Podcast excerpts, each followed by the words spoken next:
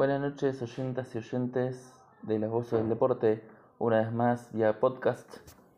Eh, debido a esta cuarentena que nos, que nos reúne a todos en el mismo espacio radial. Estamos conmemorando hoy, 7 de junio del 2020, el Día del Periodista. Y nada mejor para este, este día que un texto que refiere al ejercicio del periodismo, eh, en particular un capítulo de un texto que se llama El fútbol que le gusta a la gente, de Horacio Pagani. El capítulo 3, El mejor oficio del mundo. Y empieza así. El periodismo es uno solo. El apasionante mundo de la búsqueda de la información su interpretación, la difusión, el rigor de la noticia. El comentario subjetivo, siempre subjetivo porque no existe la objetividad cuando el tamiz de la personalidad de cada uno le suma el condimento irremediable de su propia creencia. Todo custodiado por el compromiso ético irrenunciable comprende tanto al periodismo escrito como al periodismo hablado, es decir, el de los medios audiovisuales. Vale tanto una expresión como la otra, no hay discusión. Tienen el mismo valor las denuncias o las descripciones, tengan el origen que tengan. Y es tan hiriente la desviación o el agravio, cualquiera sea el modo de expresión de las palabras. Sin embargo, tiene una condición especial, suplementaria, el periodismo escrito. La permanencia de la imagen de esas palabras a través del tiempo. El archivo propio requerido siempre está a mano, a la vista, por el lapso que se necesita y al alcance de todos. Antes solía decirse que a las frases orales se las lleva el viento. No es tan así hoy en día, porque están las grabaciones y los videos como testigos.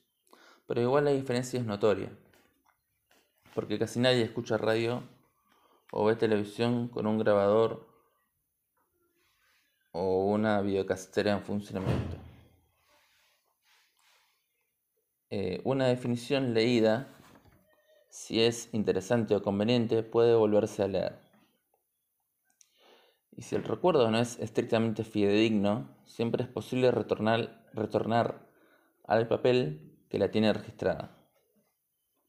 En cambio, esa misma expresión vertida a través de un micrófono se desfigura geométricamente en la memoria del oyente, o televidente, claro, a medida que va pasando de persona a persona, tanto que un mismo comentario escuchado por dos, tres o más individuos en lugares diferentes nunca tiene la exactitud de la textualidad en la repetición. En el marco de la Asamblea Anual de la CIP, Sociedad Interamericana de Prensa, realizada en Pasadena, California, en 1996, Gabriel García Márquez, el gran escritor colombiano, definió en una charla con honda connotación emotiva su relación con el periodismo. El mejor oficio del mundo, según su propia definición. Y entre las múltiples confesiones y relatos de experiencias contó. A una universidad colombiana se le preguntó cuáles son las pruebas de aptitud y vocación que se hacen a quienes desean estudiar periodismo y la respuesta fue terminante. Los periodistas no son artistas. Estas reflexiones, por el contrario, se fundan en la certidumbre de que el periodismo escrito es un género literario y afirma su pensamiento con ejemplos concretos. Hace 50 años no estaban de moda las escuelas de periodismo. Se aprendía en las salas de redacción en los talleres de imprenta, en el cafetín de enfrente y en las parrandas de los viernes. Todo el periodismo era una fábrica que formaba e informaba sin equívocos y generaba opinión dentro de un ambiente de participación que mantenía la moral en su puesto.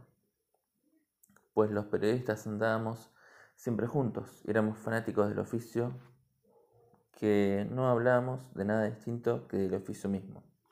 Como no existían las juntas de redacciones institucionales, se refería también a las reuniones informales de las 5 de la tarde, en las que sin convocatoria oficial todo el personal de planta hacía un respiro en sus tareas y confluía a tomar café en cualquier lugar de la redacción.